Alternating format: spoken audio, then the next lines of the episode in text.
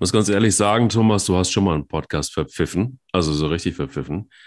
Und ich, es wundert mich, dass du jetzt irgendwie trotzdem wirklich noch die Eier hast und in diesem Podcast auftauchst. Also schon. Ja gut, also, äh, das ist 15 Jahre her. Äh, also selbst lebenslänglich so. ist in Deutsch, äh, Deutschland 15 Jahre. Ne? Und äh, jetzt habe ich mich dann einfach entschieden, ähm, ich mache das wieder. Und äh, ja, ich werde ja auch von der Podcast-Innung wirklich gefördert, ähm, obwohl man Ja. hinter vorgehaltener Hand sagt, dass ich höchst durchschnittliche Leistungen bringe. Ja. Und deshalb stehe Ist ich, so. Ist auch ich so. hier nicht und stehe ich hier und kann nicht anders. Und habe dann auch das größte Podcast-Spiel äh, im deutschen Fußball gepfiffen.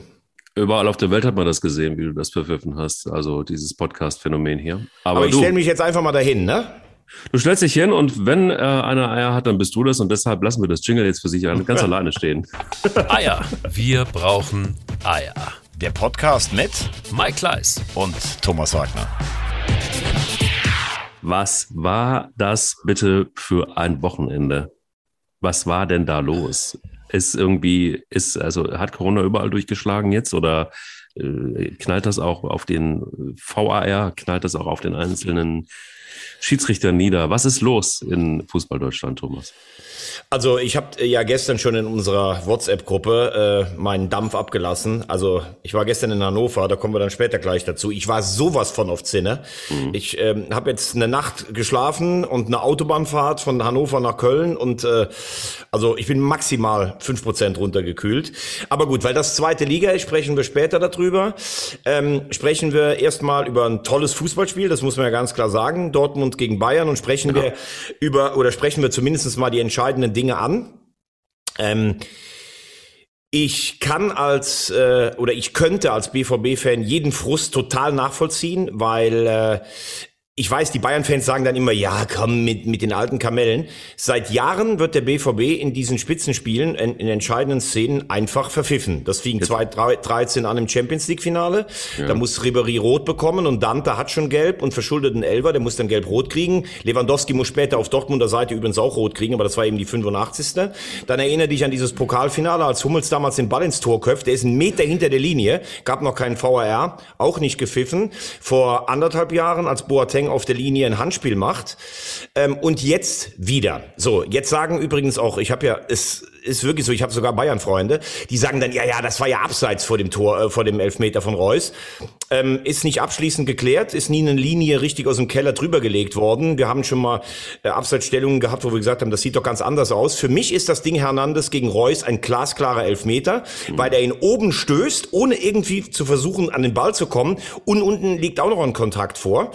Ähm, Trotzdem ist das jetzt nicht so ein Elfmeter, du räumst einen weg und du kannst sicherlich im, im, Sp- im ähm, Zuge einer relativ großzügigen Auslegung, das hat Zweier tatsächlich gemacht, das war gar nicht so schlecht am Anfang, kannst du vielleicht sogar sagen, hm, tue ich mich schwer oder gebe ich nicht, aber dann musst du großzügig auch auslegen, dass Hummels, was für mich übrigens ein Elfmeter war für die Bayern, dann hättest du da auch sagen können, das ist schon komisch, der wird so ein bisschen geschubst von Müller, der läuft so ein bisschen komisch, ist sicher keine absichtliche Sache. Und das Allerschlimmste, und darüber muss man sich aufregen, warum geht er da nicht raus, wo er merkt, da sind so viele Ambiz äh, Emotionen drin, guck es dir doch wenigstens draußen an. Und ich werde es nie verstehen, warum diese Schiedsrichter so ein arrogantes Gehabe teilweise haben, okay, das gucke ich mir gar nicht an und das andere. Das ist doch klar, dass damit der Schiedsrichter einfach nur in den Vordergrund rückt. Und ja, jetzt, hat, jetzt haben wir natürlich noch äh, eine ganz andere Geschichte damit am Hals. Ja, haben wir. Ja, äh, die, dieses äh, jetzt jetzt kommt ja das Ding mit mit Bellingham, der sich auf das bezieht, was du ja gerade im, im, so. im Vorlauf angesprochen hast, ne? Ja, jetzt haben wir Also ich weiß nicht erstmal, wie, wie, wie hast du denn die beiden Szenen gesehen? Absolut genauso, wobei ich meine, also ich meine, also zwei Fragen, die ich wirklich, also die mir die ganze Zeit am Wochenende schon gestellt habe. Also Zweier hatte argumentiert und hat gesagt, na ja, also man sagt ja auch, Fußball ist ein körperbetontes Spiel und das soll es auch bleiben. Also deshalb sollte man eben so eine äh, Szene miteinander eben nicht abpfeifen. Gut, okay, kann ich noch verstehen, bin ich auch bei ihm. Das ist halt Fußball und nicht Ballett. Ähm, die Frage ist dann allerdings nur, du hast es gerade eben gesagt, der Elfmeter dann Hummels und diese Szene. Ist das so, dass man dann die Szene indirekt mit der mit der des vergleichen kann oder muss man es irgendwie neu bewerten? Ähm, kann man äh, Das tatsächlich ist das ist auf die- total das ist die beste Frage, Mike, die du jemals in zwei Jahren Podcast gestellt hast. Ganz ehrlich. Oh. Ne? Nein, Na, weil guck du ja in dem oh. ersten, weil du ja in dem ersten, Montag. ja, weil du ja in dem ersten Moment Hernandez gegen Reus weißt du ja nicht, dass später noch mal so eine Handszene kommt. Deshalb bin ich vollkommen bei dir. Ich glaube aber, dass du dich als Schiedsrichter für so ein Spiel natürlich auch vorbereitest. Die Schiedsrichter sagen ja selber, dass sie mittlerweile darauf gucken, wer fällt schnell, wie ist ein Bewegungsablauf. Solche Sachen bereiten die ja alles vor für so ein Spiel. Es ist das größte Spiel in Deutschland und es wird überall geschaut. So. Und du merkst, in diesem Spiel ist schon unheimlich viel Dampf natürlich immer drin. Also die Kulisse war ja auch Wahnsinn. Also da hast du dir wirklich gedacht, das war lauter als bei 80.000 zum Beispiel. Und dann ist so ein Ding, ich glaube, von, von der Wahrnehmung als Schiedsrichter, und das ist ja das, was ich immer heute bemängele. Wenn du das früher in der Dynamik einer Bewegung nicht gesehen hast, dann war es einfach so. Aber heute hast du dieses Hilfsmittel. Und äh, also Reus ist jetzt auch nicht als Schwalbenkönig bekannt. Zweitens hast du bei den beiden, die sind ungefähr gleich groß, siehst schon auch, das hat jetzt nichts damit zu tun, dass der kleine fällt und der große sieht immer dabei schlecht aus, sondern Hernandez macht etwas, was eigentlich nicht auf den Ball geht. So, und dann merkst du, wie die Spieler kochen. Du merkst, was draußen los ist. Dann geh doch einfach, also er hat ja gesagt, hm, seine Wahrnehmung hat sich mit der vom VAR gedeckt. Ich verstehe übrigens auch den VAR nicht. Auch der sieht doch, dass das, also die sitzen ja zu fünf da unten in diesem Keller, dass das eine spielentscheidende Szene sein kann. Dann lass es dir doch wenigstens angucken, dann, dann hast du schon mal nicht den Vorwurf nachher, der ja sonst immer kommt, warum hat er sich das denn nicht angeschaut? So, und das Zweite ist ja regeltechnisch, da sagt er, er hat übrigens besten Blick, da sagt er, er hat das gesehen, dass der an die Hand ging, er dachte aber, das war so in der Bewegung, so hätte man das sicherlich auch argumentieren können, wenn wir keinen VAR haben, da geht er aber raus. Und dann ist natürlich, mach das beim ersten, geh raus, dann weißt du, wenn nochmal was später kommt, dann kann dir wenigstens keiner vorwerfen, du hast drauf geguckt. Und so wirkt es, was es ja auch ist, natürlich gibt es einen Bayern-Bonus in der Bundesliga, das ist ja gar keine Frage. Ähm, in ganz wichtigen Dingern haben die Schiedsrichter oft Respekt, was gegen die Bayern zu machen. Wobei, da muss man natürlich fairerweise sagen, der Zweier hat auch das Pokalfinale gepfiffen, Eintracht Frankfurt gegen Bayern. Da hat er einen glasklaren Elfer für die Bayern nicht gegeben in der letzten Minute. Also das sei dann auch zur Ehrenrettung gesagt. Nur, ich finde, er macht sich damit angreifbar, indem er es nicht guckt. Und ich verstehe auch jede Emotion, auch dass Rose da ausflippt. Weil wenn du, natürlich sind die regeltechnisch zwei andere Sachen. Aber Lothar Matthäus hat es ja genau gesagt ähm, bei Sky. Natürlich sind es zwei verschiedene Szenen, aber in der Emo Emotionalität nach dem Spiel wirst du immer natürlich aufwiegen und auch ta Tage danach, warum ist dieses Ding, was ein kann, Elfmeter ist keiner und der andere ist einer und warum guckt er sich den einen nicht an und den anderen guckt er sich an. Deshalb vom Kicker übrigens, die sind immer sehr neutral, für Felix 2 auch die Note 5,5. So, jetzt haben wir einen, einen, einen Case, den ähm, beschäftigt jetzt auch der DFB. Und zwar hat Bellingham ja an, eine Anspielung gemacht auf den größten Fußballwettskandal, zumindest der öffentlich geworden ist, 2009 mit Robert Holzer, der ähm, ähm, ja, im, im, im Zuge der Wettmafia ähm, sehr aktiv gewesen ist, um das mal so zu sagen. Und da hat Felix Zweier eine Rolle gespielt. Denn ihm ist es ihm nachgewiesen worden, dass er Schmiergeld angenommen hat und ist dazu auch verurteilt worden. Ähm, jetzt kommt der DFB und sagt so, das kann man so nicht sagen, das kann man so nicht bringen. Ähm, weiß Bellingham etwas, was wir nicht wissen?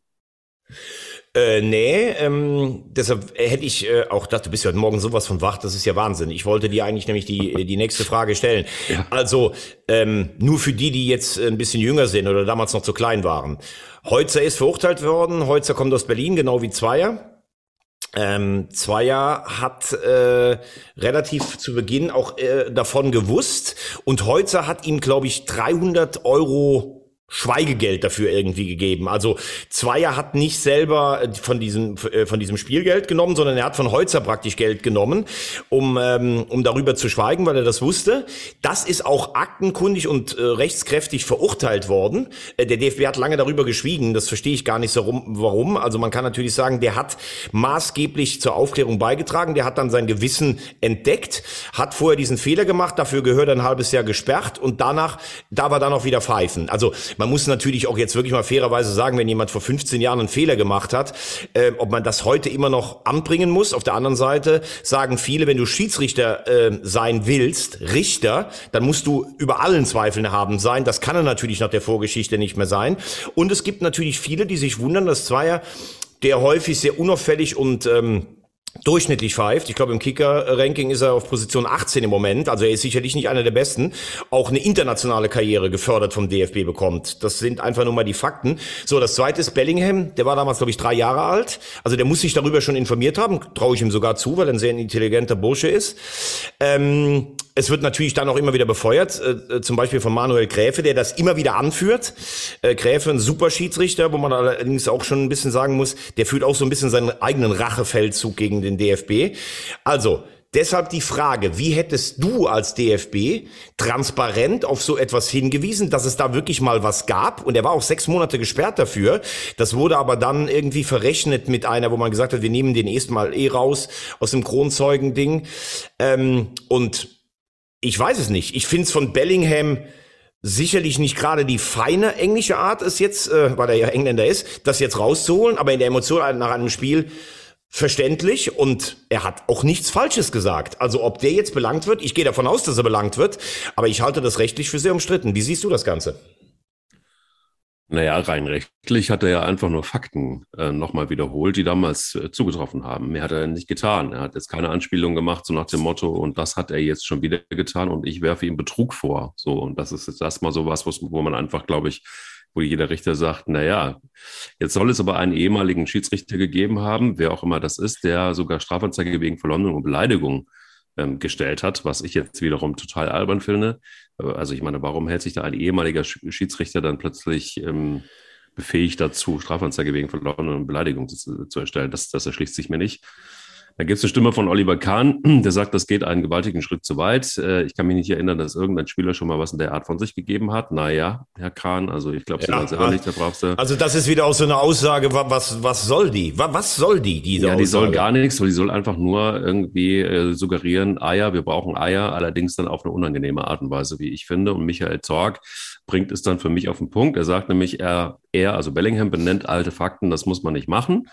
Äh, wir stehen dazu, eben strafrechtlich sehe ich nichts Problematisches. Und dann hat er weiter gesagt, Zweier wurde, Leiter, Zweier wurde leider dem äh, Niveau des Spiels nicht gerecht, war überfordert. Ähm, es war ein tolles Topspiel, das durch den Schiedsrichter entschieden wurde.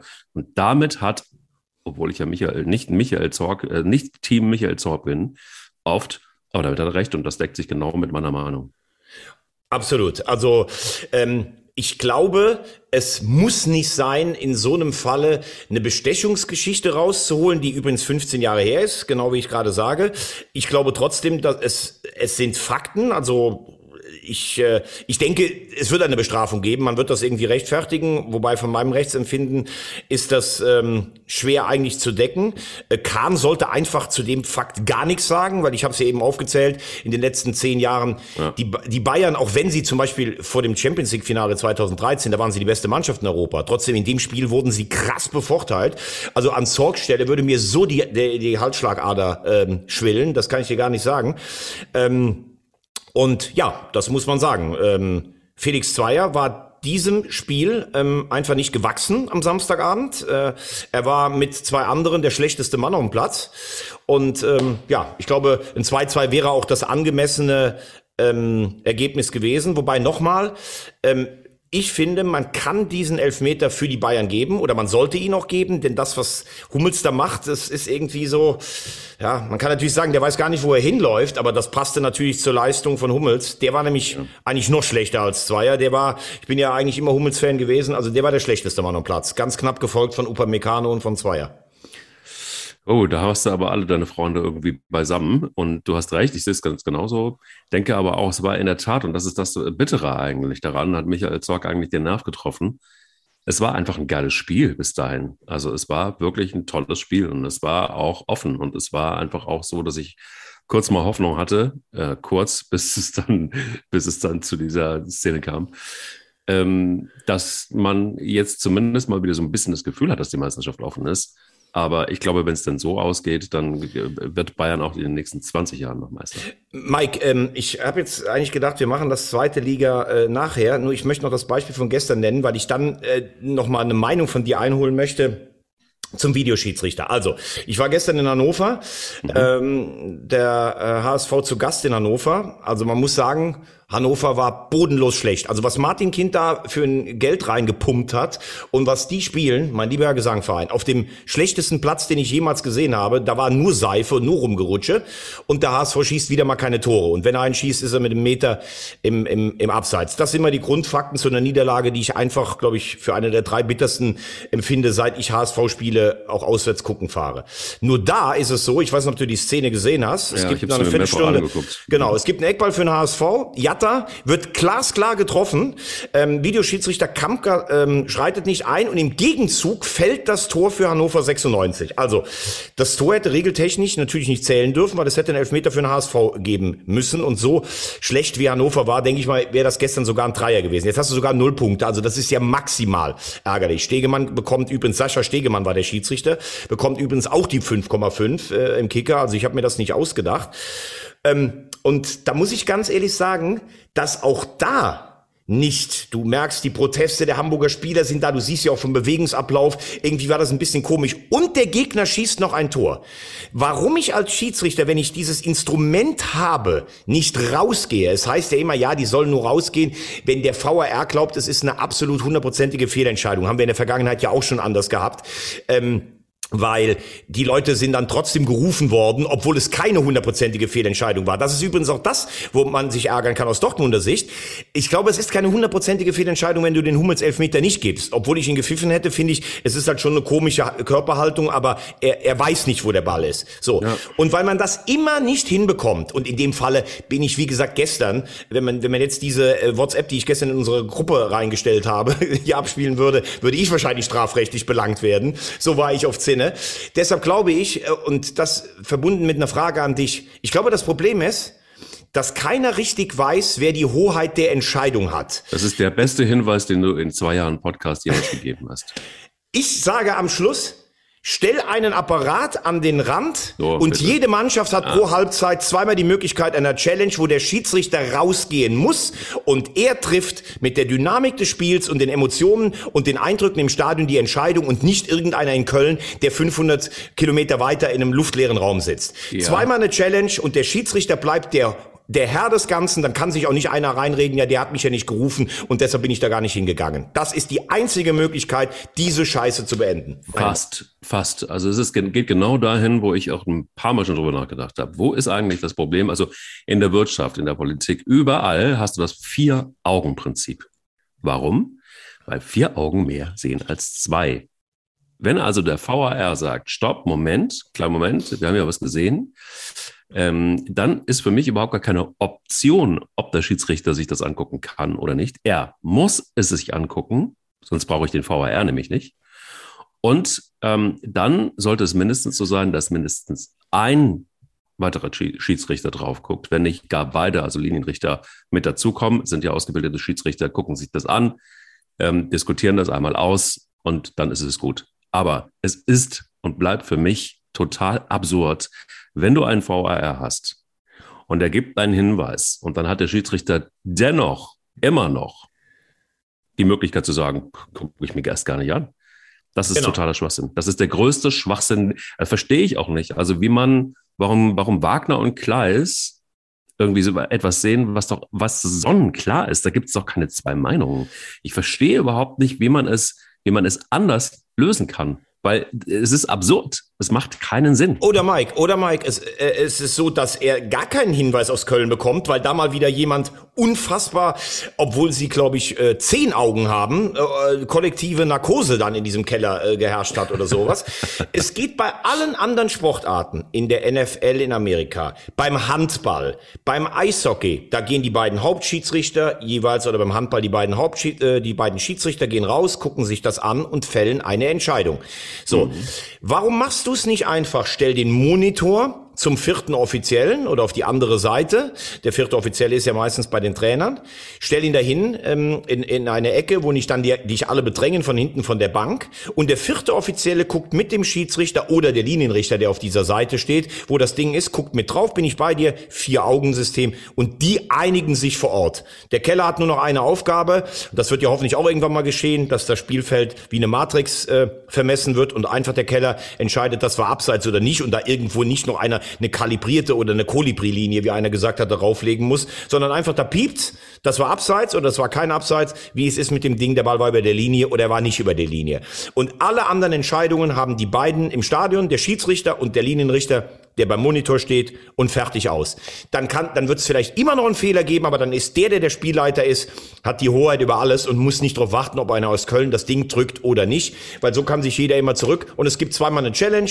Wenn du als Gästetrainer sagst, das guckst du dir jetzt bitte an, dann musst du dahin gehen. Fertig ist das Ganze. Weil so, muss ich sagen, ich war immer ein großer Befürworter, das weißt du vom VRR, ja. aber die zwei Dinge am Wochenende waren für mich wieder der absolute Wahnsinn. Und man kann, man kann Fehler machen, wir kommen ja gleich dazu. Spieler machen auch Fehler. Aber die Spieler machen den Fehler dann meistens in der ersten, im ersten Moment. Und wenn du einen Fehler machst, weil du dich danach nicht meldest oder noch einen Fehler machst da hinten drauf, weil du es dir noch nicht mal anguckst oder weil du dann nochmal falsch entscheidest, dann ist es noch gravierender. Ja, aber ja, also ich bin, ich bin halt irgendwie dabei, Fehler machen halt unser Leben auch aus und daran wachsen wir und das ist einfach auch eine gute Sache, Fehler zu machen. Ähm, und ich verstehe also ich, nach wie vor denke ich irgendwie, der VR macht mehr kaputt, macht dieses Spiel einfach mehr kaputt, als dass es was bringt. Aber ich glaube, ähm, da sind wir, werden wir wahrscheinlich in diesem Leben nicht mehr ganz zusammenkommen. Also du kommst ja schon ein bisschen in meine, in meine Nähe zumindest, aber es ist tatsächlich wirklich, ich finde es unfassbar, weil Fehler gehören einfach zu unserem Leben mit dazu. Und ich. Äh, Auf der anderen Seite, Mike, wenn du FC-Fan bist und bis 98 dadurch abgestiegen, äh, weil, weil Oliver Held, äh, der Schalke Verteidiger auf der Hand, auf der ja, mit Hand aber das passiert hat. ja nicht. Aber das passiert ja nicht in diesem Spiel. Sondern, ja, aber trotzdem weißt du, ist, oder, ja, oder Wembley-Finale. Oder Wembley-Finale. Vielleicht ja. wäre Deutschland fünfmal Weltmeister. Also dann sagt man immer, ja. das ist der Stoff für, für Diskussionen. Klar, die Deutschen waren immerhin trotzdem Vize-Weltmeister und haben sich super fair ja. auch danach verhalten. Ja, und natürlich verzeihst du so einen Fehler auch dem Schiedsrichter schneller, wenn es aus der Emotion raus ist. Ich finde, um es gerechter zu machen und nicht alles anzuhalten und ständige Diskussionen, zweimal Challenge und dann wäre es das. So, jetzt haben wir jetzt aber, haben wir aber eins noch vergessen und das ja. könnte man vielleicht einfach auch nochmal nur nachdenklich. Ich sage es, damit du es nicht sagen musst, aber Herr Jatta ist ja nicht das erste Mal benachteiligt worden. Ähm, da könnte man einfach einfach mal vielleicht mal das ein oder andere überdenken und auch vielleicht mal überdenken, ob das jetzt bei Bayern ist oder ob das bei Herrn Jatta ist, ob es nicht Gründe gibt, die vielleicht nicht immer direkt mit dem Fußball zu tun haben. Aber ich, dritter Spieltag auf St. Pauli, muss er auch einen klaren bekommen, Medic. Das lassen wir da mal so stehen. Lassen wir mal so stehen. So, und jetzt reden wir noch über den Fußball. Ähm, Gute Idee. Vom Gute Samstag. Idee. Gute Idee. Ähm, ich äh, mache mal drei Thesen. Ähm, Mats Hummels hat äh, im letzten halben Jahr, glaube ich, noch mal 20 Prozent an, an Schnelligkeit und allem verloren.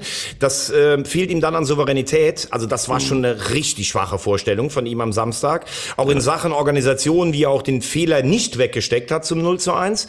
Upamecano auf der anderen Seite, muss man sagen, patzt mittlerweile in jedem Spitzenspiel. Also das ist für mich bislang, Stand äh, 6. Dezember, Nikolaus 2021, ein krasser Fehleinkauf der Bayern. Und äh, ansonsten war es einfach ein geiles Spiel, weil beide nach vorne gespielt haben, ja. weil Dortmund Mut hatte. Haaland ist, das ist wie eine Dampfmaschine, muss man sagen. Die, äh, die Offensive hat mir gut gefallen äh, vom BVB. Brandt hat überragend gespielt, Reus hat stark gespielt. Man muss aber auch sagen, die Bayern, und das sieht man dann auch, für sie ist so ein Spiel in Dortmund, ich glaube, da haben die richtig Bock drauf. Endlich mal wieder in der Bundesliga ein Gegner. Ähm, es ist immer wieder ein, äh, ja, einfach ein Prestigeduell, so hat Goretzka gesagt. Ähm, und äh, ja, die Bayern sind dann in diesen Spielen auch da. Es war ein überragendes Fußballspiel. Ich äh, finde, ein Unentschieden wäre der, das verdiente Ergebnis gewesen. Man kann aber jetzt auch nicht sagen, dass der Bayern-Sieg total unverdient ist. Nö, kann man nicht, aber ich fand es war wirklich lange Zeit auf Augenhöhe und ich habe es genauso gesehen wie du. Es war ein Topspiel und es war das Topspiel, das wir erwartet haben. Und ähm, ja, aber du siehst natürlich auch ganz klar, dass, dass äh, ein Borussia Dortmund ohne Haaland und mit Haaland, das ist halt einfach nochmal ein Klassenunterschied. Und ähm, allein die Ausstrahlung, die dieser Typ auf dem Platz hat, das ist ja Wahnsinn. Also bin ich bin ich absolut bei dir. Ähm, wie der alle, du hast ja das Gefühl, hast du das gesehen? Der wurde mal behandelt. Die, der wollte ja eigentlich sollte der nur 60 Minuten spielen. Ich glaube, er hat jetzt 82 gespielt. Dann war der unten noch mal an der Linie, bekam irgendwie keine Ahnung ein Tape oder was zu trinken. Wie der dann in der 70. Minute noch mal vorne in diesen Strafraum gestürmt ist, obwohl Total. das Spiel unterbrochen das war. Maschine. Un unfassbar. Ja. Ähm, und äh, wenn du sagst, und das vollkommen so richtig sagst, dass es natürlich mit und ohne Haaland ein Unterschied ist, dann sage ich, stell dir mal vor bei den Bayern, und das hat man ja letztes Jahr im Viertelfinale der Champions League gesehen, ja. Oh, äh, stell dir mal vor, äh, Lewandowski fehlt den ja. Bayern so lange. Also das ja. ist, das sind halt zwei wahrscheinlich der besten drei Stürmer der Welt und äh, deshalb sind, ist man noch so abhängig von denen. wahrscheinlich ist Christian Streich auch einer der besten Trainer der Welt. Wenn man ähm, äh, über lange, lange, lange, lange, lange Zeit eine so konstante und gute Leistung, also ich bin Fan, ich bleibe auch Fan. Echt? Das, das, du bist Fan von Christian Streich? Voll. Ja, das hätte ich jetzt nicht gedacht nach zwei Voll. Jahren. Ah, okay, gut. Ja. das, ähm, also er bleibt mein Posterboy und ähm, jetzt hänge ich ihn ganz nach oben, muss ich ganz ehrlich sagen. Und ich bleibe dabei. Das System Hütter ist für mich langsam aber auch dann doch mal langsam erledigt.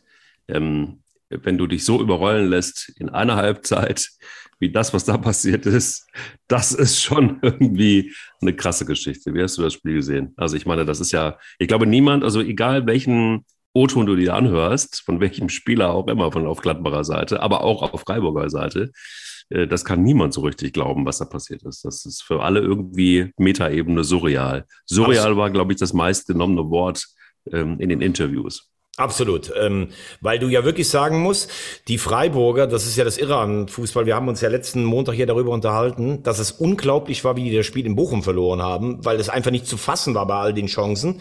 Und eine Woche später ist jeder Schuss und jeder Kopfball aufs ja. Tor. Äh, ich glaube, die erst von den ersten sechs Schüssen waren alle sechs drin. Ja. Das passiert die ja sonst auch nicht. Es gibt ja schon mal Spiele, da lässt der Gastgeber drei hundertprozentige liegen, die andere Mannschaft äh, kämpft sich ein Spiel zurück und am Ende sagt man dann, das Unentschieden war noch gar nicht mal so unverdient. Also das war Wahnsinn. Aber was äh, auf Gladbacher Seite natürlich besorgniserregend ist, ähm, dass dieselbe Mannschaft, die vor Wochen noch die Bayern 5-0 aus dem Stadion geschossen haben. Ähm, ich bin Hütter-Fan, aber ich lasse natürlich nach so einem Spiel auch jede Kritik an Hütter äh, gelten. Ähm, also das 18 Punkte jetzt nach, keine Ahnung, 15 Spielen, das ist jetzt äh, nichts äh, Besonderes mit der Mannschaft. Das ist eher schlecht, muss man sagen. Aber ich glaube, dass zum allerersten Mal seit den schwierigen Anfangstagen äh, gerade das System Eberl so ein bisschen äh, wackelt. Und äh, ah, hm. ich kann dir auch sagen, wo, wo, woran ich das festmache.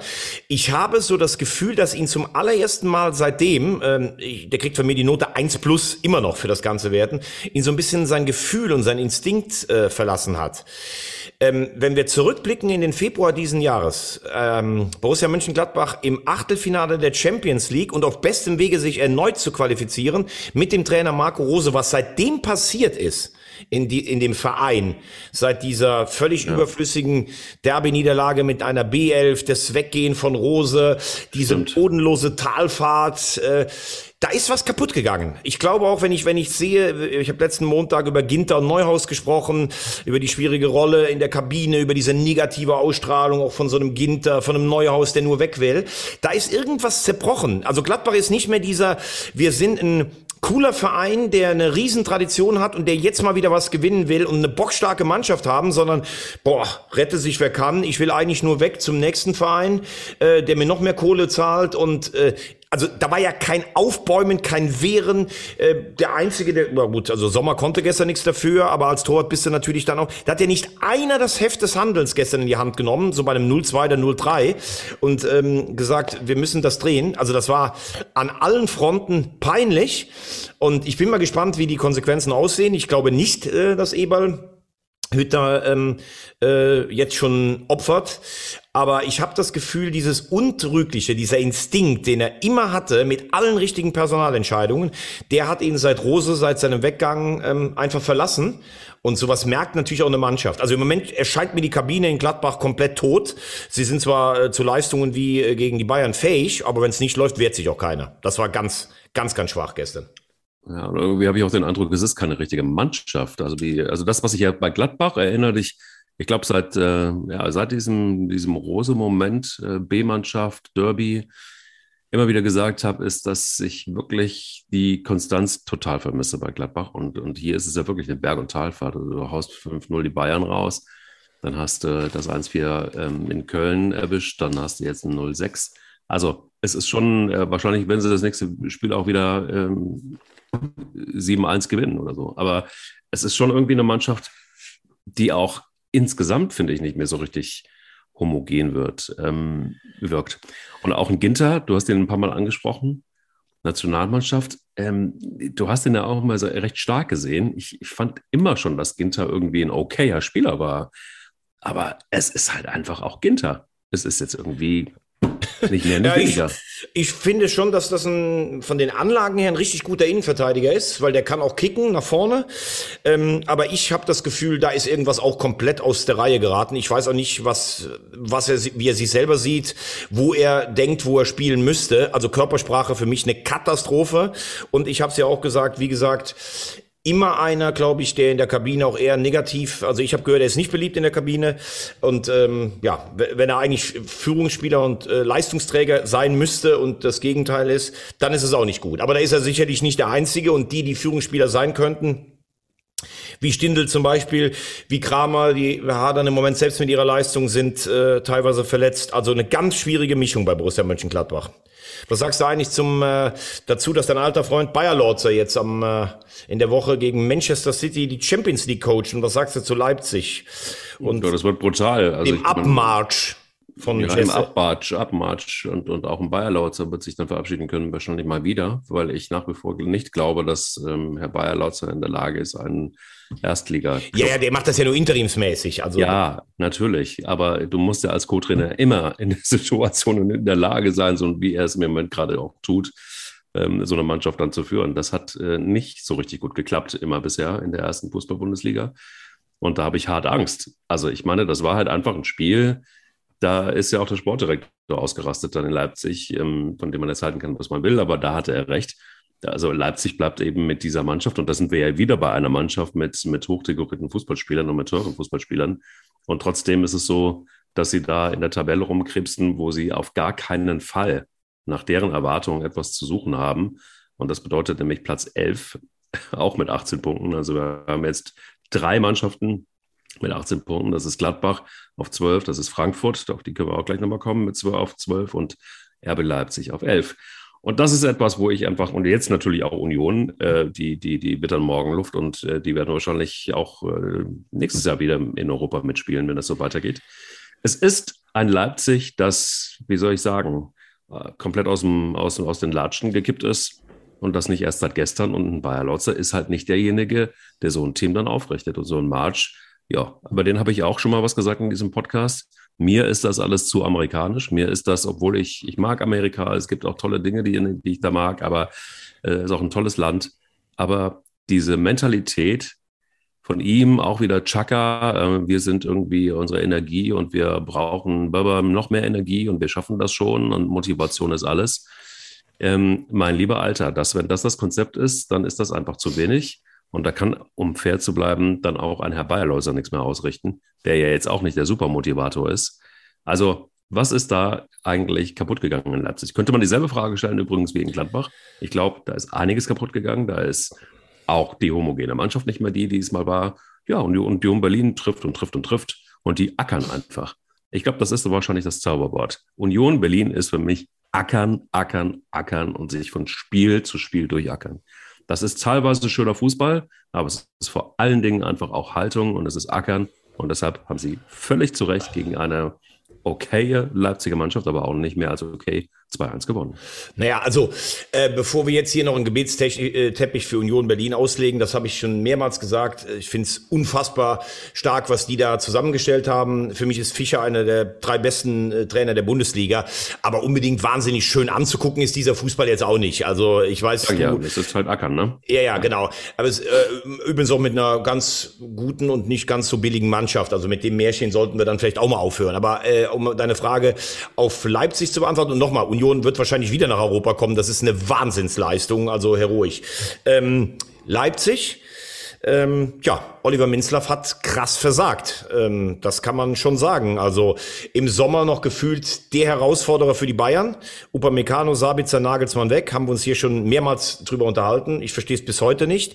Äh, das wäre der Moment gewesen, die Bayern zu attackieren, indem man den Trainer übrigens dann nicht abgibt.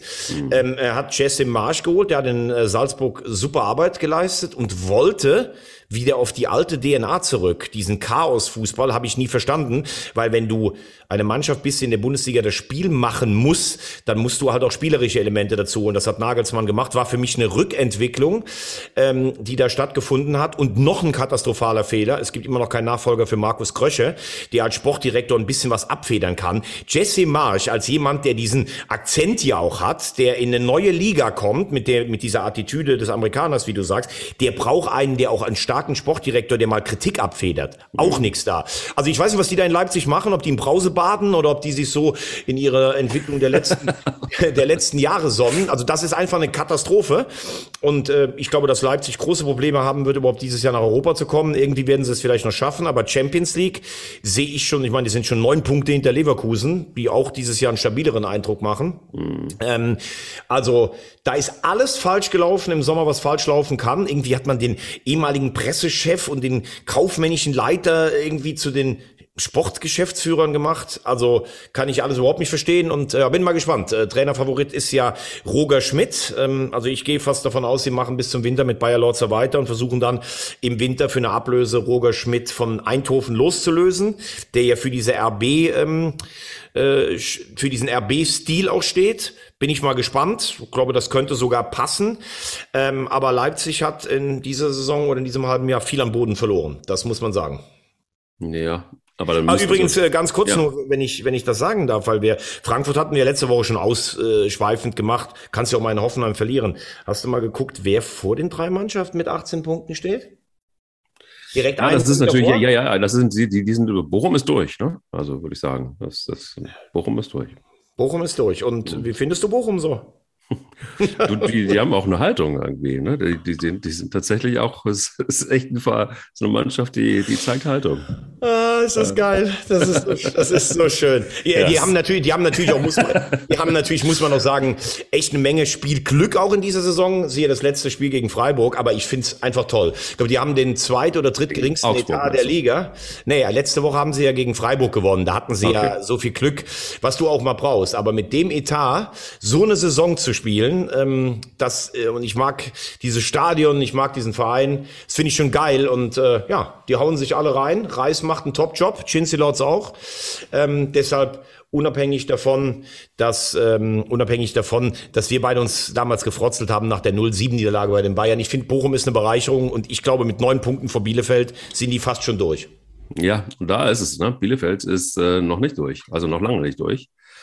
Obwohl die einfach ein geiles Spiel gemacht haben, muss man echt sagen. Also ich bin ein großer Wimmer-Fan plötzlich. Ja, ja, der plötzlich. ist gut. Guter Mann, muss man ehrlich sagen, der Wimmer. Richtig, richtig gut. Und ich habe ja. überhaupt nicht verstanden, warum man den in der, was war es, 80. oder so ausgewechselt hat. Ähm, der war nicht alles andere als platt. Also der hätte da, glaube ich, äh, vor allen Dingen in der Situation noch was reißen können. Hat sich mir überhaupt nicht erschlossen. Fand ich irgendwie glaube ich, am Wochenende die unlogischste Auswechslung. Ja gut, aber das weißt, weißt du ja nie. Äh, also der Wimmer wird ja hoch geschätzt von seinem Trainer. Vielleicht war der platt, vielleicht hat der angedeutet, bei mir geht nachher der Muskel zu. Äh, Zitat von Lothar Matthäus. Ähm, da, da bin ich immer, also ich habe es jetzt von der Leistung auch nicht verstanden, aber ich glaube einfach nicht, dass es eine leistungsmäßige Auswechslung war, sondern der läuft echt mega viel. Das ist das erste Jahr für ihn in der Bundesliga. Vielleicht musst du dann noch sagen, pass auf, den nehme ich jetzt zehn Minuten vor Schluss raus, bevor er mir vier Wochen fehlt oder bis zum Winter, weil der Muskel wegknallt. Würde ich jetzt nicht so sagen. Finde auch, dass Bielefeld sich richtig gut gewehrt hat. In der zweiten Halbzeit die bessere Mannschaft äh, war, auch einen Sieg verdient gehabt hätte. Aber die betreiben halt wahnsinnig viel Aufwand und spielen fast immer nur unentschieden, wenn sie was holen. Das kann natürlich auf Dauer äh, ein Stück weit zu wenig sein. Auf der anderen Seite sind solche Spiele die Spiele, die der FC letzte Saison wahrscheinlich verloren hätte. Ja, ja. Ähm, und jetzt gehst du da mit einem 1-1 raus, also ein Punkt. Und ähm, es war ein krasses Spiel, fand ich. Also es war wirklich ein Spiel, wo ich so immer wieder auch äh, latent Angst hatte um das weiße Ballett. Ähm, weil es einfach auch, ähm, es gab so die eine oder andere Stimme auch in den sozialen Netzwerken, die gesagt haben, das war mir einfach zu pomadig, das war wieder zu äh, Larifari, aber du hast halt gemerkt, dass Jonas Hector, also das ist so krass. Also Jonas Hector ist ja im Grunde genommen ja, so ein bisschen der Haaland oder der Lewandowski der Kölner. Wenn der nicht dabei ist, wenn Papa nicht da ist, dann, dann ist es aber auch schlecht. Also das ist wirklich krass, krass auffällig. Also beim FC muss man sagen, 1-1 äh, in Bielefeld nach einem Derby-Sieg und nach den Emotionen ist vollkommen in Ordnung. Äh, die werden mit unten nichts zu tun haben. Ähm, ich bleibe in dem Korridor 7 bis 12. Wenn es richtig gut läuft, kannst du vielleicht sogar in Europa schnuppern, wenn du mal ein paar Spiele verlierst. Äh, Hector, muss ich auch sagen, habe ihn ja auch häufig kritisch hier gesehen. in der Endphase der vergangenen Saison über sich hinausgewachsen. Richtig guter Fußballer, führt diese Kompanie so ein bisschen an, hinten raus, modest vorne. Also wenn der fehlt, das ist für den FC schon äh, ein großes Problem.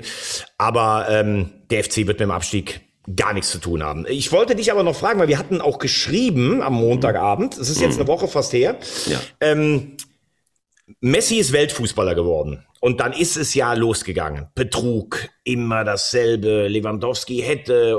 Also wir haben jetzt in Deutschland aufgeführt, als wenn, als wenn man uns was geklaut hätte.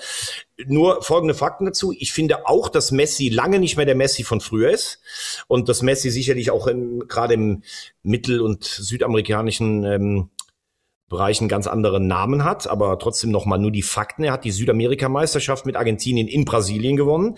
Er hat sie äh, ähm, auf überragende Art und Weise als mit allen in allen Kategorien bester Spieler des Turniers gewonnen. Er hat, glaube ich, im ersten Halbjahr in 31 to äh, Spielen für Barcelona 28 Tore geschossen. In, da komme ich gleich noch zu, in einer starken Liga ist Pokalsieger geworden. Er hat international nicht geliefert mit Barcelona und er hat in Paris auch noch nicht geliefert, auch teilweise verletzungsbedingt.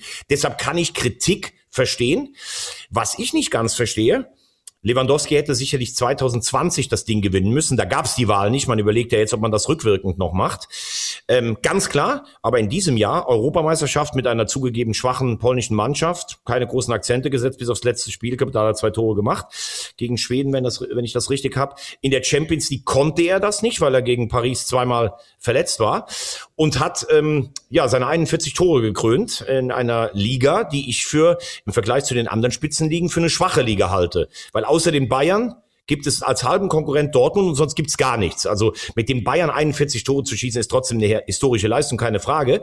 Aber ich glaube, dass es in anderen Ligen deutlich ähm, schwerer ist, und das Lustigste fand ich, äh, der von mir sehr geschätzte Kollege und mein Freund Wolf Fuß hatte gepostet, irgendwie mal alle ein bisschen runterkochen. Sicher hätte man Lewandowski wählen können, hätte man auch, aber Messi zu wählen und dann kann eigentlich nie eine, eine Fehlentscheidung sein. Das ist vielleicht auch ein bisschen aufs Lebenswerk.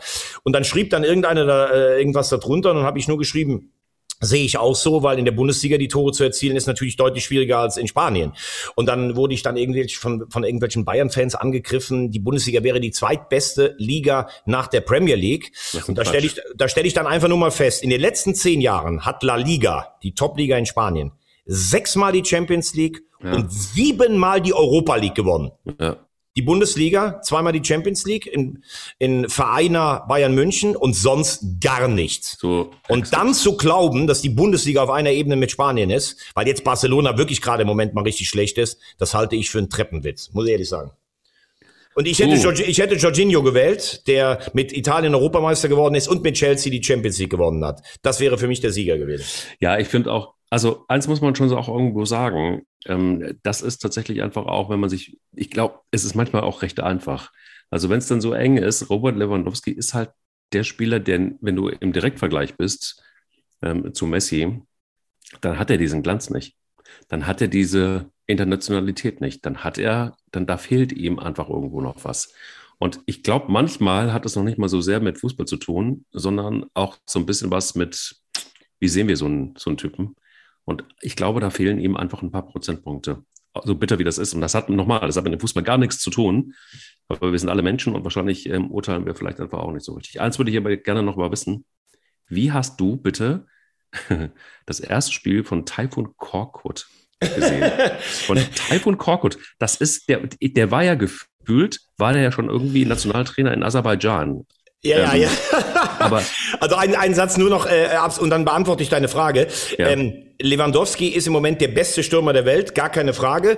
Und äh, ich glaube, das meinst du gar nicht negativ. Ich glaube, mit Messi, mit Messi, kannst du einfach mehr Geld verdienen. Lewandowski äh, ist ein Supersportler, ein Absolut. Superathlet, hat eine tolle Frau, ist skandalfrei, also alle Hüte vor ihm. Und er hätte 2020 dieses Ding verdient gehabt. Aber jetzt äh, Messi zu bashen, das ist halt auch so, das ist so eine Art, die mir gar nicht gefällt. Äh, der Messi, dieses Arschloch, was hat denn der gewonnen oder sowas? Ja, er hat die Südamerikameisterschaft gewonnen. Das sollten wir übrigens auch respektieren in Europa. Äh, aber auch Lewandowski wäre nicht die falsche Wahl gewesen, um Gottes Willen. So, äh, Taifun Korkut. Ja, letzten Montag haben sie uns schwer reingespielt hier bei uns im, äh, im Podcast. Ne? Abends die Wahl, gut, das hätten wir natürlich wissen können. Aber dass dann, wir hatten gerade das Ding hochgeladen, dass dann Taifun Korkut kommt, das hat auch bei uns in der, in der Gruppe Fassungslosigkeit hervorgerufen. Ähm, Unglaublich. Also, ein, also ein netter, eloquenter, smarter Typ, der, glaube ich, mal in Hannover gar nicht so schlecht gearbeitet hat und der sonst, glaube ich, natürlich aufgefallen geht, ist, ja. dass er zwischen 6 und 18 Spielen irgendwo gemacht hat, aber in Leverkusen oder in, in, äh, in, in äh, Lautern oder in Stuttgart. Ja, also da muss ich sagen, ich habe ja Freddy Bobic hier zwei Jahre über den grünen Klee gelobt. Ja. Also was der gerade da in Berlin veranstaltet, da, da habe ich aber auch ein paar Fragezeichen im Gesicht, muss ich wirklich sagen. Das kann ich dir sagen. Die, da ist die Kohle nicht mehr da. Ja, ja deshalb kein Big, das sage sag ich dir doch schon ja. seit Wochen, von wegen ja. Big City Club. Das ist ja, die beste Rampe. Die Absolut. graue Hertha, die sind noch grauer als von Michael Breetz. Das muss man erst mal schaffen. Ja. Das ist das Pokodomäne des Fußballs. War das mal ab. Es ist genauso. Es ist wirklich genauso. Ja, aber wie kommt man denn dann darauf, Taifun Korkut da einzustellen? Also, äh, das Ding ist ja, sie, sie wollen ja, glaube ich, trotzdem, sie wollen ja den Wunder Terzic. Da, da, da ist er ja die ganze Zeit dran am Baggern. Ja. Und Keine Chance. Der will aber, ja, aber der will, glaube ich, wenn maximal noch mal eine ganze Vorbereitung haben. Also Korkut wird nach allen Parametern eigentlich wahrscheinlich am Ende der Saison weg sein. Spätestens bei Hertha weiß man nicht, ob er es überhaupt so lange schafft. Und, und dann soll jemand anderes kommen. Also deshalb wurde er ja auch äh, äh, mit einem Vertrag bis ähm, Saisonende ausgestattet. Ähm, ich muss ehrlich mal sagen, wie man mit Paul Dada umgegangen ist, das finde ich auch nicht richtig. Das sollten wir schon auch noch mal ganz kurz. Das ist räudig. Also da war Bobic auch echt schlecht, muss man sagen. Also du weißt ja, dass ich äh, nach seit meinem Pokalhalbfinale mit Dada 2016 meinem Zusammenstoß mit ihm an der Außenlinie im Interview ähm, schon irgendwie so, äh, also ich weiß, dass der sicherlich auch, so will ich es mal ausdrücken, manchmal unangenehm sein kann, aber irgendwie habe ich ihn immer geschätzt, A, als Spieler ähm, und als Trainer auch. Er hat sehr viel Machbares aus, äh, aus Hertha rausgeholt und sie zweimal gerettet. Dass er nicht für Klemmer und Glanz steht, auch fußballerisch, das weiß man. Aber dann hätte man auch, glaube ich, nach der Rettung letztes Jahr ganz einfach sagen sollen, pass mal auf, mein, äh, mein Lieber. Ähm, du hast uns gerettet, du kriegst jetzt hier eine Statue, aber lass uns irgendwie im Guten auseinandergehen und den nicht so anzuzählen. Nach der ersten Niederlage da in Leipzig, dieser Packung, da setzt sich Carsten Schmidt, der damalige CEO, in den Doppelpass und äh, sagt, ja gut, also der soll mal, weil, weil da hatte ja auch da so ein bisschen rumge, ja, ein bisschen rumgeheult und hat dann irgendwie so gesagt, ähm, ob äh, er wäre ja nur der kleine, äh, er wär, wäre ja ähm, nur der kleine Pal und äh, ja, warum er, wo, äh, er würde ja gar nicht mehr gebraucht und dann hat ja irgendwie Carsten Schmidt gesagt, der soll nicht so rumweinen, sondern er soll eine richtige Taktik wählen. Dann hat ihn Bobic angezählt und hat gesagt, nach dem 0-5 gegen Bayern hätte ich ihn eigentlich schon rausschmeißen müssen. Also ganz ehrlich, das hat Pal da nicht verdient. Das war so Salamitaktik, bis wir ihn rausschmeißen. Das war richtig schlecht von Bobic und Hertha, wenig Stil. Und dann kommst du mit Taifun Korkut um die Ecke. So irgendwie Schwaben-Connection, wo du denkst, boah, das hat aber echt wirklich so den Geruch von, äh, von schwäbischer Vetternwirtschaft. Also da ist mir wirklich nichts mehr zu eingefallen. Dann hol lieber irgendwie einen ambitionierten Jugendtrainer, wo du denkst, boah, der kann ein bisschen Frische reinblasen. Aber das ist natürlich auch ein, also gar nichts gegen Taifun Korkut, der wirklich ein sympathischer Typ ist, wenn du mit dem sprichst. Aber Aufbruch, das sieht ja komplett anders aus. Absolut.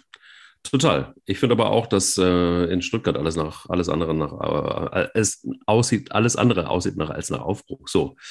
Ähm, denn äh, ehrlich gesagt, ich sehe tatsächlich wirklich überhaupt nicht irgendeine Weiterentwicklung bei VfB Stuttgart. Das ist es irgendwie, also alleine nochmal, wir haben es ein paar Mal auch schon gesagt, alleine äh, die jungen Wilden äh, mir gefallen. Das ist mir, das ist mir zu wenig. Das ist mir einfach zu wenig. Das kann doch nicht allen Ernstes das Erfolgsrezept sein, äh, dass Herr Minzlintat irgendwie dann auch in den nächsten zwei Jahren noch spielt.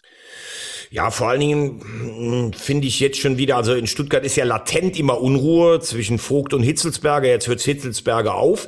Jetzt brecht irgendwie Misslintat nach vorne. Er wäre nicht eingebunden in diese Nachfolgeregelung, obwohl der VfB Stuttgart ihm ja angeboten hat, dieser Nachfolger zu werden. Also ich weiß ja nicht, was der da für ein, für ein Spiel da gerade ähm, selber spielt, ähm, obwohl das weiß er, selbst nicht. Obwohl er natürlich echt ein Diamantenauge ist. Und nochmal, auch das haben wir gesagt, mit Silas und Kalajdzic fehlen dir natürlich unheimlich wichtige Spieler. Aber gestern hast du ein 2-0 fürs, äh, äh fürs 2-0. Silas Total. ist ja gestern übrigens wieder zurück. Und dann spielst du nur 2-2 gegen die Hertha. Also für Stuttgart wird's maximal nur drum gehen, äh, den Abstieg zu verhindern, muss man echt sagen. Vier Punkte vor Bielefeld, äh, einen vor Augsburg und in diesem Dunstkreis. Es sind halt wirklich die Mannschaften, die sich unten einsortieren, die wir von Anfang an da erwartet haben, außer Bochum, die im Moment ja schon durchscheinen. Ähm, also Stuttgart ist ein, ein, ein gewisses Pulverfass und auch über die Kaderstruktur, über die Altersstruktur, dass da erfahrene Leute fehlen, haben wir uns auch schon unterhalten. Ähm, also ich habe, äh, man soll es kaum glauben, ich habe äh, sogar zwei Freunde, die VfB-Fans sind und die machen sich große Sorgen um den Verein für Ballsport mit dem roten oder für Ballspiele mit dem roten Brustring. Mit Recht. Wo man aber, wenn es um Rot und Braun geht, äh, sich keine großen Sorgen machen muss, ist St. Pauli, die schießen wirklich alles in der zweiten Liga kurz und klein. Ähm, 35 Punkte, damit schon sechs Punkte Abstand auf den zweiten, Darmstadt 98 und dann kommt auch schon auf Platz drei Jan Regensburg. Schon krass, was auf St. Pauli passiert, muss man sagen. Übrigens, ähm, richtig, apropos, ja. das ist natürlich ganz wichtig hier morgens um 9.51 Uhr, ähm, muss man jetzt auch mal einmal vom Sport abschweifen. Dein großes Idol Karl Lauterbach wird Gesundheitsminister. Kommt gerade frisch rein. Nicht dein Bar, ist nicht ernsthaft. das, das, das, das glaube ich nicht. Da fängst du jetzt das erste Mal an zu stottern in zwei Jahren. Doch, kommt Nein, das ist nicht, das ist nicht wahr. Das ist, ja, ich, ich lese es gerade hier im Newsticker. Karl Lauterbach wird Gesundheitsminister. So, jetzt. Ähm, so, guten Tag, äh, guten Tag, ich muss weg. Das war schön, es war schön mit euch. du musst, du musst jetzt, du musst jetzt Krisenbär machen. Ähm, Alter. Was hattest Alter. du, was Alter. hattest du mich jetzt nochmal gerade gefragt? Das weiß so, ich auch nicht St. mehr. Pauli. St. Pauli. Ja, St. Pauli, ist, St. Pauli ist durch. jetzt erstmal irgendwie. St. Pauli ist durch, sag ich als HSV-Fan. Ähm, ich habe das Spiel äh, gesehen gegen Schalke. Sie haben auch, sie haben auch, wenn es eng wird, im Moment so ein bisschen das Quäntchen. Guido Burgstaller, da frage ich mich immer noch, der hat keine einzige, keinen einzigen Skill, rein fußballerisch, wo ich sage, dass das äh, ausreicht, um so überragende Leistungen zu zeigen. Aber wie der vorne astet, wie der ackert, wie der trifft, also verneige ich mich. Äh, in, in allen Hüten. Selbst wenn die mal Einbruch, das ist natürlich jetzt schon echt viel. Ich glaube, das sind sieben Punkte vor Platz drei. Da kannst du dir echt mal zwei Spiele Auszeit auch gönnen. Also die sind der Top-Favorit und danach scheint es so von Platz zwei bis acht wirklich so ein Kampf um den zweiten Aufstiegsplatz und den Relegationsplatz zu geben. Äh, über den HSV habe ich mich eben schon ausgekotzt. Das ist unfassbar. Äh, der, das dritte Spiel, das wegen elf Metern nach Pauli, haben wir drüber gesprochen. Gegen Düsseldorf hätten sie noch einen kriegen müssen in der, ähm, für Suhonen und gestern das Ganze unfassbar wie man gegen so eine blinde Hannover-Mannschaft verlieren kann. Äh, Darmstadt gestern auch mal, ähm, oder vorgestern, ne, am Freitag war es schon, Gottes Willen, auch mal äh, irgendwie runtergekommen. Ole Werner, gutes Debüt bei Bremen. Also die zweite Liga wird auf jeden Fall sehr, sehr spannend ähm, werden. Und ähm, bevor du jetzt gar keine Luft mehr kriegst, wir müssen unser Tippspiel noch machen für die Champions League. Ja. Herr Lauterbach, sind Sie noch da? Äh, was? Ich muss zum Zahnarzt. Ähm, gut, ähm, äh, ja. Leipzig gegen Manchester City. Ich fange jetzt mal an. Leipzig gegen Manchester ja. City. City. Das ich sag unentschieden. Ah, ja, wirklich? Nee, ja, ich sag unentschieden. Fall. Nee, nee, das, das gibt eine richtige Packung für Leipzig. Das wird eine 1-4. Okay, ich sag 1-1. Äh, mhm. Dortmund gegen Besiktas 2-0. Das gibt ein 3-1. Bayern gegen Barcelona 4-1. Hm, nee, das äh, wird. das wird ein äh, 3-0. Oh, oh, jetzt hast du so, als wenn der wirklich. Puh. Und dann Wolfsburg gegen Wolfsburg gegen Lille 1-1 und damit scheidet Wolfsburg aus. Nee, das äh, gewinnt Lille mit 1 zu 2. Oh, also Lille gewinnt. Gut. Ja. Dann, dann haben wir da ja einfach nur. Äh, Thorsten, Technikchef, was hast du noch dazu zu sagen? Okay, dann äh, Thorsten sitzt gerade hinten. Leipzig gegen Manchester City. 2-0. 2-0 für Leipzig. Bayern Barca. 3-0. 3-0 für Bayern. Dortmund gegen Besiktas.